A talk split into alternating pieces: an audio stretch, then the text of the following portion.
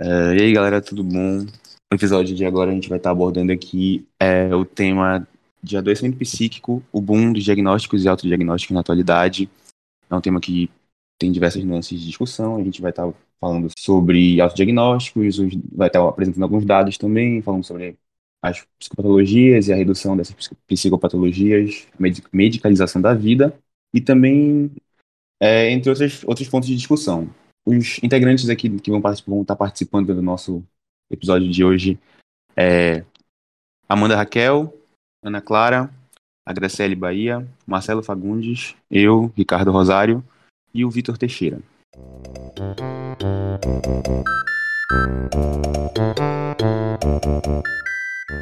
Bom, vamos começar falando sobre algumas notícias encontradas em portais é, na internet sobre a situação atual de transtornos psíquicos no Brasil. A primeira delas é, foi encontrada no site da OMS, que diz que o Brasil é o segundo país do continente americano em número de pessoas depressivas. No caso, 5,8% da população apresentaria sintomas ou algum diagnóstico. E no caso da ansiedade, o Brasil ocuparia o primeiro lugar. Essa pesquisa foi divulgada em 2019 e atualmente não se espera que tenha melhorado. O próximo dado é sobre. Foi feito pelo Datafolha, uma pesquisa que diz que 4 em cada 10 brasileiros apresentaram algum transtorno ou algum problema ligado a transtornos psicológicos durante a pandemia. A maioria seriam, seriam mulheres afetadas por algum transtorno psicológico e pessoas economicamente ativas e da população entrevistada, cerca de 28% apresentaram diagnóstico ou de depressão ou de algum outro, outro transtorno psíquico. A última notícia divulgada pela Veja, que, segundo o IBGE, a, de 2013 a 2019, é, o diagnóstico de depressão no Brasil teria aumentado em 34,2%. Caso 16 milhões de pessoas apresentariam ou sintomas ou diagnóstico sendo a maioria mulheres e idosos. Eu acho até interessante levantar essa estatística aí com relação a, como tu falou, desses dados, é, a maioria em mulheres, né? Dois, dois dos três que tu trouxe, né? a maioria em mulheres. E aí também teve um, dado que eu vi numa notícia que saiu no G1, agora de, de junho desse ano, que a violência contra a mulher aumentou é, a violência doméstica contra a mulher aumentou nesse período de pandemia porque, é, como é, estatisticamente falando, né, como as mulheres passaram a ficar mais tempo em casa, junto com os maridos ou, enfim, com, as, com os cônjuges. Então, a, o índice de violência doméstica aumentou bastante e isso também pode acarretar algum transtorno psicológico, né? Então, acho que um dado puxa o outro. Assim como a violência aumentou, na, na notícia diz até que uma em cada quatro mulheres foi vítima de algum tipo de violência doméstica no Brasil durante a pandemia. Então, acho que é, esse transtorno ele pode tá, esses transtornos aumentarem, né, podem estar também ligados a essa, essa violência, aumento da violência. Talvez não fosse uma coisa tão presente antes, mas agora que a mulher convive em casa com o homem o tempo todo, é, no caso conviveu, né, durante o período de lockdown e tudo mais, isso tem aumentado bastante. Sim, essa tua fala me lembrou uma notícia que eu li de uma entrevista com um psicólogo que ele disse que para tomar cuidado quando se diz que a pandemia adoeceu as pessoas, no, que pode entrar no discurso medicalizante, que é ah, a pandemia ocultando questões como descaso com a saúde pública, essas situações de violência, etc. Quando tu falaste sobre essa questão entre os dados, é, prevaleceu mais em mulheres, tu falou da violência, a gente pode destacar também a questão da mulher ficar sobrecarregada dentro da, do, do lar, porque, querendo ou não, ela acaba tendo muitas tarefas, cuida do filho, cuida da casa, é, da profissão, se ela tiver uma profissão que tiver que fazer dentro de casa, como no caso da pandemia que é, ocasionou isso. Então, eu vi também uma reportagem que falava sobre isso, essa questão da mulher ficar sobrecarregada sobre fazer tudo isso é, dentro de casa, isso fazendo com que ela ficasse muito mais é, ansiosa, depressiva, sentisse outros tipos de sintomas também. É, outra coisa que me chama atenção na fala de vocês, assim, é que tudo isso meio que se agravou com a pandemia, né? Tipo, embora o nosso tópico aqui não seja esse, É interessante ver que essa questão do isolamento, do home office, todos esses fatores, de uma certa forma, eles contribuíram, né, assim, para o aumento desses diagnósticos de ansiedade, de depressão, enfim, de uma série de coisas, né? Então, acho que a pandemia, de uma certa forma, afetou em maior ou menor grau a saúde mental de todo mundo. É, só agregando também com o que vocês falaram, é, uma pesquisa recente da, da BBC, em parceria com o Instituto Ipsos, é, afirmou que a expectativa de volta à normalidade para a maioria da população brasileira, no caso, entre 55% e 60%, vem que a volta à normalidade vai ser algo benéfico à, à saúde mental dos brasileiros, ou seja, tanto ansiedade quanto depressão poderão diminuir caso isso ocorra nesse, ainda nesse ano.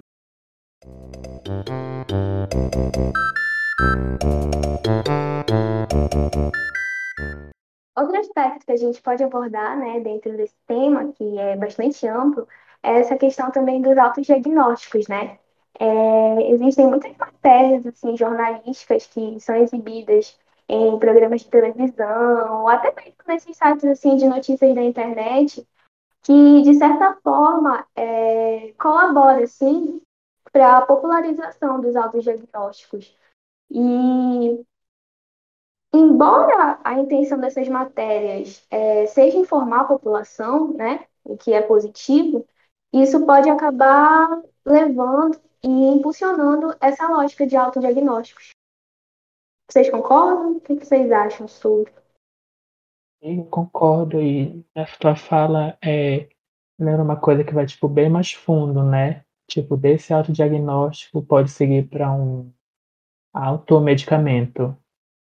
Com certeza, né? Pode, tipo assim, acabar é, levando a uma a um diagnóstico muitas vezes equivocado, né? Errado, e que a pessoa procura a medicação como forma de resolver aquilo que ela nem tem certeza que ela tem, né? E nessa mesma direção, assim, tem uma coisa também que me chama bastante atenção, é que hoje em dia a gente tem uma facilidade muito grande de pesquisar e de encontrar essas coisas na internet, né? Tipo assim, a pessoa vai lá, coloca no Google o que ela tá sentindo, os sintomas, e na hora ela sabe o que ela tem, sabe? Então, isso também é, tipo assim, muito perigoso, porque a pessoa, ela não procura a avaliação de um psicólogo, e aí ela se prende naquele diagnóstico, né? Então, acaba meio que se tornando um rótulo. E eu acredito também que muitas dessas pessoas que aparecem, né, no consultório, que vão, né, nesses espaços, assim, clínicos, elas indicam, né, elas já vão conversando, assim, falando que elas têm um determinado transtorno psicológico, só que é algo que é embasado nesse autodiagnóstico. A pessoa muitas vezes nem fez uma avaliação, enfim, não tem nenhum tipo de amparato, de embasamento para dizer que ela tem aquilo de fato, sabe? Não passou por uma consulta psiquiátrica. Psiquiátrica. É... Outra coisa que também me chama bastante atenção é que, tipo, tem uma série de testes na internet que você encontra também com muita facilidade, que é justamente assim, ah, responda aqui cinco perguntas e saiba se você tem depressão, saiba se você tem ansiedade, sabe? Então, isso é algo totalmente reducionista. E tu encontra testes, assim, de todos os tipos de transtornos psicológicos. E é, é tipo como se a pessoa fosse lá, respondesse isso e já sai o resultado imediato do que ela tem. Tem até um aqui, ó, eu até separado um aqui, que é da, da revista Abril. Teste se você está com depressão. É perigoso, galera. Não façam isso. É, eu ia falar exatamente disso, inclusive, com relação a essa banalização mesmo, né, dessa, do, do diagnóstico psicológico. Porque, de fato, tu entrar no Google e pesquisar qualquer coisa, tu encontra sintomas é, específicos para qualquer transtorno e qualquer teste que tu possa fazer na internet já te dá um diagnóstico que é muito complexo, é um trabalho muito complexo que envolve mais de um profissional, normalmente não é só um psicólogo, às vezes tem que ir no psiquiatra também, às vezes é toda uma questão em volta dessa situação. E na internet tu acha um laudo, um laudo já, um diagnóstico muito rápido de qualquer coisa, como se fosse aquilo, e a pessoa às vezes não tem tanto, ou a pessoa não tem, não quer ser o trabalho de ir mesmo se consultar com um psiquiatra ou marcar um, um psicólogo, ela só acredita naquele naquele diagnóstico e leva aquilo para a vida dela, entendeu? Ah, eu tenho depressão, já sei que eu tenho depressão, vou passar minha vida inteira com depressão. Aí chega com os amigos e fala ali, galera, fiz um teste, tenho depressão, sou diagnosticado com ansiedade. Então, tipo, são, é, um, é um perigo muito grande, porque, como o Vitor falou antes, chega, chega a entrar na questão da automedicação, né? A pessoa começa a achar que ela tem alguns transtornos que talvez ela não tenha, e não tem acompanhamento profissional, então ela acaba se medicando, às vezes acaba indo atrás de remédios que são taxa, são taxa preta, enfim, que são que precisam de prescrição médica. Isso tudo gera vários outros problemas. Então é uma banalização mesmo desse diagnóstico, uma banalização é, das psicopatologias no geral, de transtornos. E tu me lembrou da questão do. Primeira vez você faz isso, seja ou porque não tem, é, não tem geralmente tempo de ir até um psiquiatra, um psicólogo. É, eu me lembrei de uma entrevista que eu vi que a perguntar pra pessoa não se ela já tinha se automedicado, se ela tinha diagnosticado, etc. Uma menina falou que ela não que se ela quisesse marcar uma consulta com o psiquiatra, ela ia ter que esperar muito tempo, porque ela ou se ela quisesse rápido, ela teria que desembolsar muito dinheiro. Então ela preferia fazer a pesquisa e procurar um lugar que vendesse remédio sem receita. Acontece muito isso, né? Porque assim, as pessoas elas é, são direcionadas para os sites quando elas tipo, pesquisam. Digamos que ela fez um teste desse na internet. Aí ela confirmou que ela tem depressão, supostamente, né? E aí a pessoa vai pesquisar sobre depressão. Quando ela vai pesquisar sobre depressão, ela é direcionada para sites que falam disso. E geralmente nesses sites, quando você abaixa, tem comentários, né? Então as pessoas fazem dicas, é, na realidade dão dicas de como a pessoa pode é, se comportar, o que pode fazer para melhorar, inclusive muitas vezes de medicamentos, né? Então, essas pessoas elas acabam entrando numa espécie de ciclo, né? Elas pesquisam aquilo, seguem essas dicas que são receitadas por outras pessoas que têm o transtorno, né? E é muito perigoso vezes as pessoas não têm transtorno, né? Nunca se sabe. É só um comentário e é, acaba que a pessoa confia muito nos comentários e nem sabe se a outra pessoa tem alguma experiência, algum transtorno, alguma coisa. Ou se ela só acha que tem porque ela viu um diagnóstico de internet. Com certeza. O mais indicado é sempre você procurar ajuda especializada, principalmente de um profissional de psicologia, antes de ir num psiquiatra. Eu queria falar também, eu lembrei ainda agora, é, sobre essa questão dos testes de internet e tudo mais, que tá dentro do nosso tema, né? Porque a gente acha muito fácil na internet, e aí, assim, fora dessa parte já do diagnóstico de fato dos testes, também tem uma questão que é muito relativa e tal, mas é uma questão que acontece. São casos de terapias alternativas, né? Digamos assim, vai na internet, bota no YouTube, tem lá chá para curar depressão, vitamina para acabar com a ansiedade. Isso realmente tem, é muito fácil de achar, inclusive. É, então, às vezes, fora dessas, dessas, desses meios mais profissionais, né, que é consultar um médico, um psicólogo, tem as pessoas que realmente não, não, não acham que tem a depressão, não acham que tem ansiedade, não acham que tem algum transtorno, mas que vai lá, tem algum sintoma, às vezes tem uma taquicardia, às vezes fica com algum sintoma que pode ser enquadrado né, num quadro de ansiedade. E a pessoa vai lá e vou fazer um chá de camomila com, com tantas ervas e seguindo a receita daquela pessoa que eu vi no YouTube. E às vezes a pessoa vai e se enche disso achando que isso é a cura para qualquer coisa que ela vai precisar na vida dela inteira.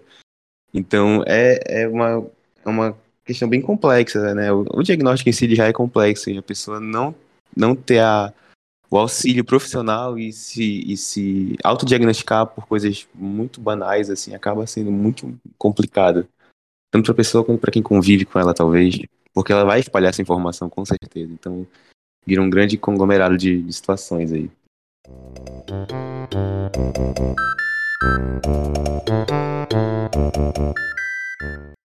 É, ainda dentro do tema né, que a gente está abordando aqui, é uma outra questão muito importante de, de se pensar né, e discutir é com relação à atuação da medicina né, no, no contexto desses diagnósticos.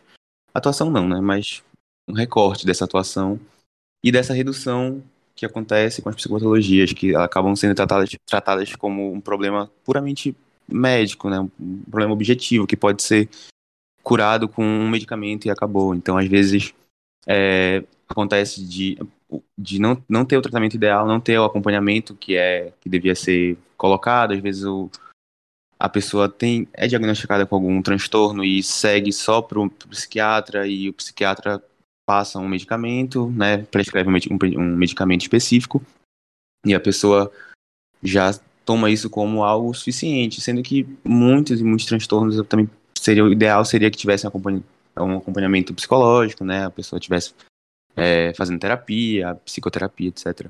Então, é, acaba que a, a, a, medicina, no geral, hoje em dia, né, nos, de modo mais generalizado, a medicina ela está em, em, todo lugar. Então, a, aqui mesmo na nossa cidade, a gente consegue ver que a cada esquina tem uma farmácia. Então, qualquer dor que tu sente na costa, qualquer mau jeito, que tu dormiu de mau jeito, acordou com uma dor na costa, já pode ser um, um, um Dorflex que tu vai lá e compra. Então, é, qualquer febrezinha que te dá alguma coisa, já vai tomar um, uma vitamina C, um Benegripe, alguma coisa assim, enfim.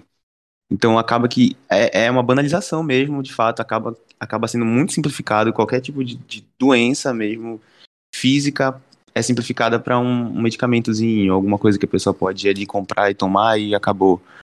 Como se tudo se resumisse a, a, a parte medicamentosa. Assim, aí acaba que não é assim, né? A gente conhecendo um pouco mais, tendo um pouco mais dessa vivência, percebe que não é. Nem tudo é um déficit químico ali, nem tudo é um, um problema de algum, algum componente químico que está em falta, nem tudo é, é, um medicamento que vai trazer a cura, vai ajudar. Quer dizer, ajuda, com certeza, né? A gente tem essa questão toda do acompanhamento dos profissionais, dos, desse entrelaçar das duas atuações, do psiquiatra e do psicólogo em conjunto, para trazer um, um tipo de, de tratamento mais adequado, né, para os transtornos. E aí, nesse, nesse encontro das duas atuações, que tem a medicação para auxiliar no alívio dos sintomas e tudo mais, e a terapia também para guiar o paciente, às vezes o cliente, enfim, ele tem todo um, um serviço, tem todo uma, uma, um contexto naquela situação que ele tem que estar tá passando, não só sendo medicamento, é, sendo um contexto medicamentoso, não só sendo medicado de fato, tomando os remédios que ele tem que tomar. Isso é importante, mas tem as duas partes, né? E aí, o que vocês acham? Vocês concordam 100%, mais ou menos? Quando eu estava falando, assim, algo que passou muito na minha cabeça é o que a gente que discutiu durante a disciplina, né? É que o, o problema psicológico é muito diferente de uma dor de dente, né? E assim, não falando é, de uma maneira, generalizando o problema, né, na verdade. Mas a psiquiatria, ela fomenta muito essa lógica de diagnóstico mesmo. Há um interesse, né, da indústria farmacêutica em, em lucrar com isso, né, com esse número de diagnósticos.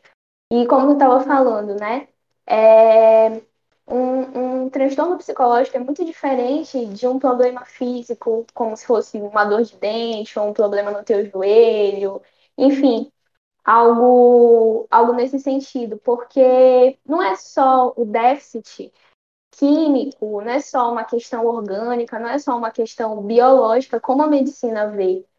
E a, a psiquiatria, né, claro, não, não generalizando, mas eles tendem a ver a medicação justamente como você estava falando, como uma solução para tudo, né? Essa medicação, ela age de uma maneira compensatória, ela funciona de uma maneira compensatória.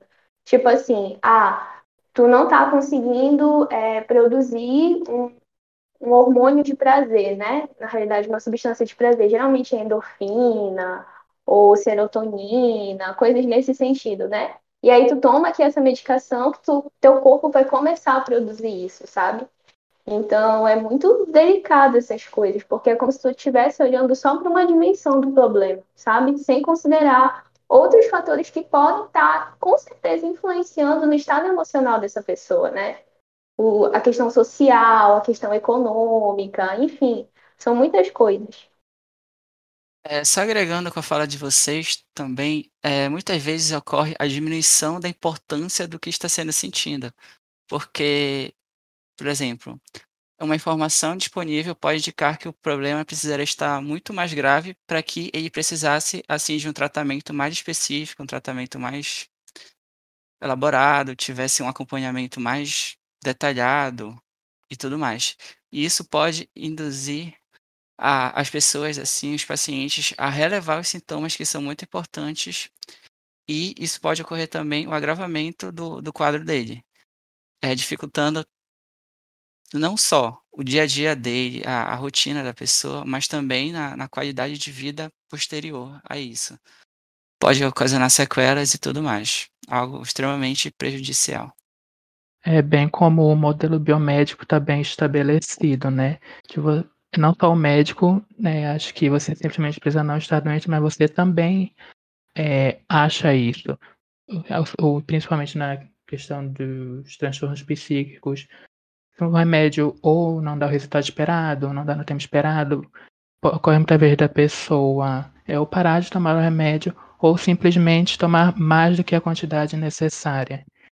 E esse modelo biomédico apaga principalmente a questão de que cada pessoa adere a uma forma diferente de tratamento, né? Cada pessoa experiencia de uma forma diferente tanto a doença como a saúde, etc. É, eu fiquei pensando agora de uma experiência minha com relação à medicação, quando o, o Ricardo falou sobre essa atuação complementar entre o psiquiatra e o psicólogo, que os dois têm que estar acompanhando o, o paciente, o cliente, nessas mudanças também que ele tem ao decorrer do tratamento, porque assim quando ele iniciou, iniciou o tratamento com a medicação, pode ser que, que depois de um tempo ele precisa reduzir essa medicação. Então, o profissional psiqui da psiquiatria, ou psicólogo, precisa estar acompanhando ele dentro desse processo. Foi o que eu tenho como experiência, a minha questão que eu, durante o meu acompanhamento, eu passei os três anos fazendo uso de medicação combinada, né? Porque, como o Vitor falou, cada pessoa ela experiência de maneira diferente, então, com certeza, ela vai vai ser medicamento diferente para ela, questão de dosagem e tudo mais. Então, essa questão de acompanhar o, o, esse ciclo do paciente é importante até mesmo para a questão da alta, a questão da retirada do medicamento, porque não, porque a gente vê muito, muitas pessoas, principalmente é, fazendo uso de medicação por muito tempo, talvez não sendo necessário. Isso que tu falou também, né, que a gente veio discutindo agora, que combinou nisso, essa importância também, tipo, do psicólogo estar tá, é, em contato com o psiquiatra, até mesmo na, na questão do diagnóstico, né, dessa hipótese. Porque muitas vezes pode ocorrer que eles têm opiniões diferentes. E a gente sabe, né, que tende a prevalecer a opinião do médico. Então, quanto é importante também é o psicólogo estar tá auxiliando nesse processo é, do diagnóstico mesmo e a questão da medicação também, porque muitas vezes a medicação, é, como tu estava falando, pode não ser mais necessária. É, é, é, muito importante isso aí, realmente, né? Como a Graciela falou, é, toda a questão do acompanhamento para a questão medicamentosa mesmo, as, as dosagens do medicamento que tem que ser reguladas e tudo mais. E aí o acompanhamento para retirada também, né? Que a gente chama de desmame do medicamento. Então, às vezes, acontece. Eu, tenho amigos, por exemplo, que usaram medicamentos numa dose muito mais alta do que, do que necessitavam durante muito tempo. Então, eles deviam ter, ter, ter tido esse ajuste nas dosagens, né? Ter tido esse acompanhamento.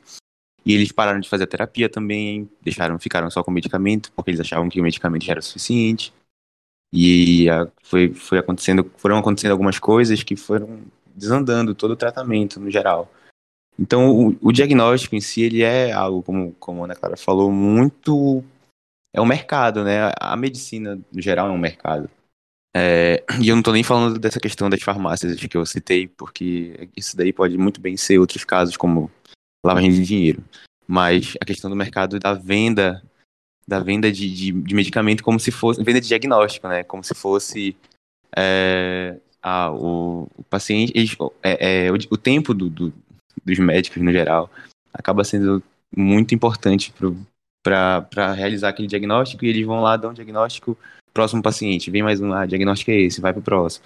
Enfim, tantos casos, falando no geral, assim, não que todo psiquiatra seja assim, mas é muito comum a gente ver esse, essa correria, essa pressa na rotina de um, de um médico, de um profissional no geral da saúde. Então, às vezes, o diagnóstico é dado e eu não, não é preocupado muito se o paciente está tendo acompanhamento com o psicólogo, está fazendo terapia. Não é muito, também não é muito acompanhado de perto a questão do medicamento, se ele está seguindo direitinho.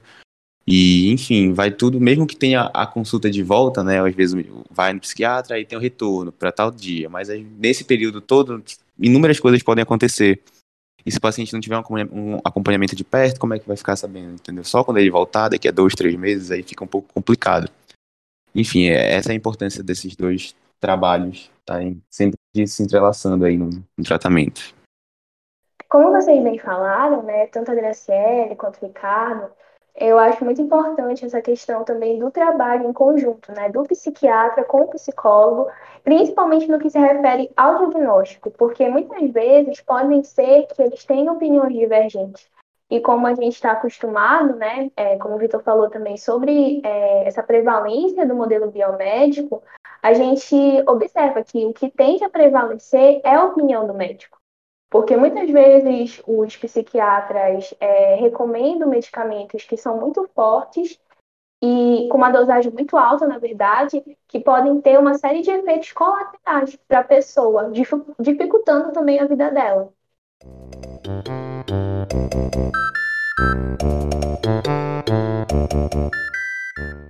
Outro ponto também que pode ser destacado aqui na nossa discussão, principalmente quando foi falado sobre a questão da medicalização, a atuação do psicólogo e principalmente essa questão da prevalência do modelo biomédico, é, recentemente saiu uma resolução que aprova a matriz de competência dos programas de residência médica.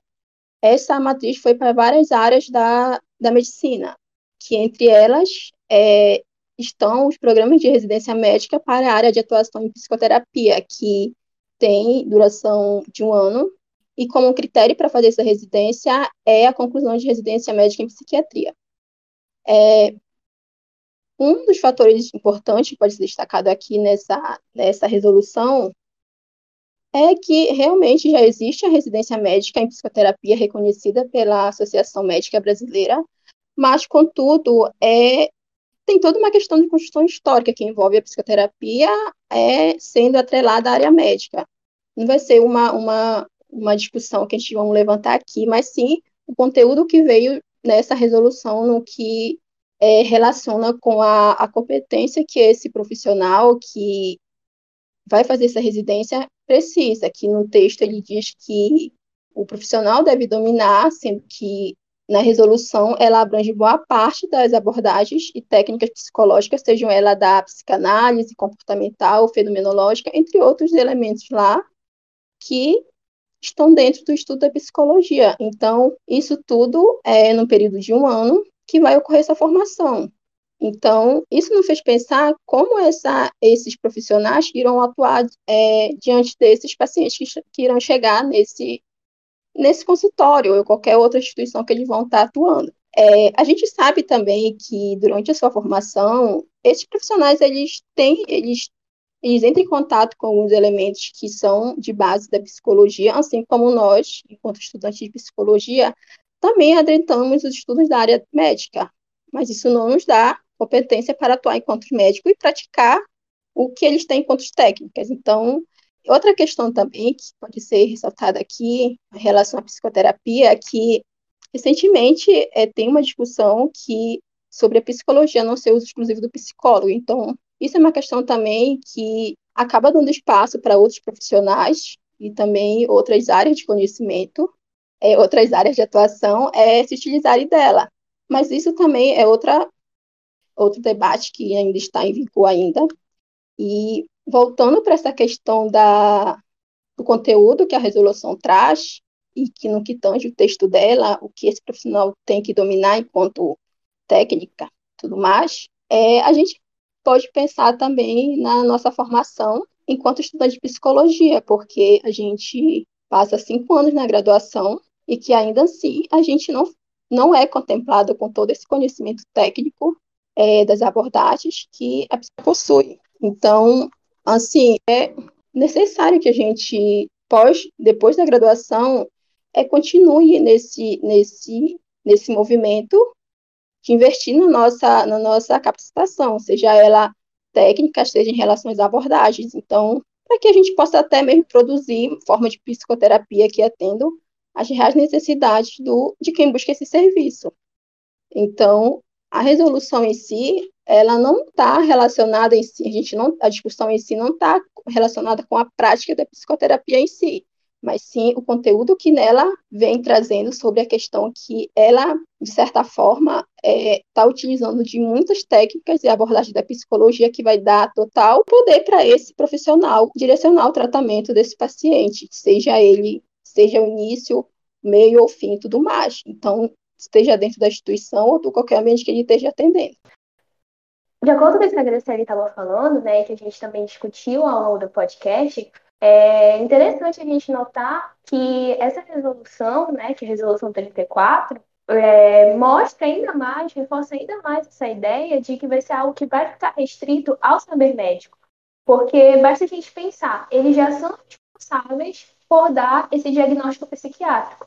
E agora eles têm a possibilidade né, de dar continuidade e de conduzir o tratamento, que era algo que era função do psicólogo. Então, é isso. É, dentro desse, desse, desse contexto, também outro ponto que é, que é importante ressaltar é que é, a psicoterapia ela não é restrita a doenças mentais, assim como entende a psiquiatria, até mesmo a sociedade no geral, né? É, então, ela implica em uma gama de situações em diferentes ambientes ao longo da, do ciclo vital de cada indivíduo. Então, é pensar, para, para além de praticar a psicoterapia, pensar como fazê-la diante desses problemas que atravessam a vida de cada pessoa. A gente pode pensar também na questão do uso do DSM, não se restringir a ele, mas sim fazer uma interlocução em como em, o que o, o paciente traz, o cliente traz enquanto demanda, e como isso se relaciona com a vivência, com a vida dele fora daquele contexto que ele está no momento. É, porque muito importante isso que tu falou, Graciela, porque aí, nesse caso, por exemplo, dessa autonomia que o médico vai ter, né, para estar tá conduzindo, dando continuidade no tratamento, para além do diagnóstico, que ele vai estar tá podendo fazer aí é, o acompanhamento psicoterápico com um paciente dele. É, isso implica muito que a psicoterapia ela é, só é necessária para pessoas que têm algum tipo de transtorno ou têm algum tipo de, de, de adoecimento, sendo que na, no nosso, na nossa formação a gente vê diversas vezes e de diversas maneiras que a psicoterapia ela é, pode ser recorrer, pode ser recorrida, né? A pessoa pode recorrer à psicoterapia em vários momentos, simplesmente não precisa estar tá é, sendo diagnosticada com algum transtorno, ela não precisa estar doente de fato, é, com, no nível de transtorno. Ela pode só fazer acompanhamento terapêutico por diversos motivos para além desse, dessa patologização do cotidiano, da vida dela. Entendeu? Então, nem sempre vai ser uma patologia, nem sempre vai ser uma doença, às vezes é outro contexto, outra situação que a pessoa está passando e está em busca de acolhimento, de alguém para fazer esse acompanhamento. Então, a psicoterapia da, é, colocada como essa nessa autonomia né, de, da medicina, vai acaba sendo colocada num contexto muito de, de adoecimento, só isso, é reduzida a, a uma continuação de um tratamento médico de uma, de uma pessoa doente, basicamente isso. Tudo isso que vocês falaram, né, me fez refletir bastante sobre a questão do interesse por trás dessa resolução, né, do lucro que esses psiquiatras vão ter a partir do momento em que eles começarem a também, digamos assim, assumir a função que era do, do psicólogo, né? Que seria justamente o tratamento, o acompanhamento é, psicoterapêutico. E como a Graça falou, a gente leva cinco anos para se formar e mesmo assim a gente não tem uma segurança, é, digamos assim, de 100%, porque depois a pessoa ela tem que fazer supervisão, né? Para poder fazer um atendimento. Então, imagina, eles vão fazer durante um ano e já vão estar capacitados para isso? Fiquei me questionando bastante, ó. É, é importante, eu vou falar aqui só também para adicionar nessa fala, é... com relação a isso, porque realmente, né, os profissionais da psicologia, eles já têm uma atuação que, que vai muito além. Tudo bem que a gente passa cinco anos estudando, é, não só a área clínica, a área médica, a gente tem toda uma, toda uma visão de, de da, da, atuação do psicólogo em diversas áreas. Então, escolar, educacional, a parte organizacional também, enfim, vários contextos que o psicólogo pode ser inserido. Então, são cinco anos de muita coisa que a gente aprende e, de fato, a gente não consegue assimilar tudo, não consegue ter o máximo de informações. Tem coisas que a gente só aprende na prática, tem coisas que a gente só aprende fazendo uma especialização, enfim, uma pós-graduação.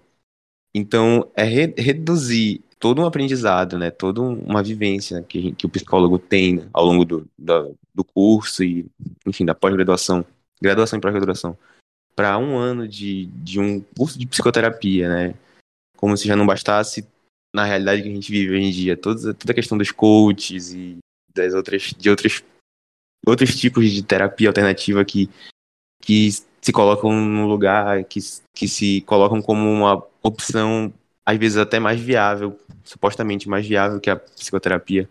É, uma, é, uma, uma, é um campo muito vasto para ser reduzido a alguma coisa só.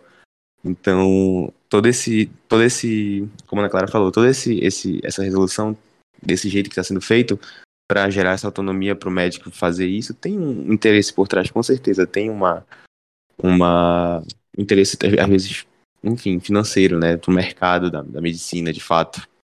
A última coisa que eu queria pontuar é que, recentemente, o STF havia decidido pela comercialização dos testes psicológicos. Até então, a venda e a aplicação desses testes eram de uso exclusivo dos profissionais de psicologia, então, eu fiquei pensando assim, né? O que pode acontecer se esses testes forem comercializados, né? Usados por profissionais que não estão qualificados, capacitados, que não têm uma formação em psicologia, né? E, consequentemente, né, uma grande probabilidade de erros de diagnóstico. Então, isso é um, um grande retrocesso, né? Pode ser considerado um grande retrocesso. É, pelo que eu entendi também, o CFP, né, o Conselho de Psicologia, está é, tá tentando recorrer e procurar né, defender os direitos da nossa categoria. Então foi isso, galera. Essa era a discussão que a gente tinha para trazer hoje com relação ao, ao tema que foi abordado. Espero que tenha dado para fomentar vários pensamentos aí em vocês, procurar acerca também do, do que a gente, dos assuntos que a gente tocou aqui. Muito obrigado aí, até mais.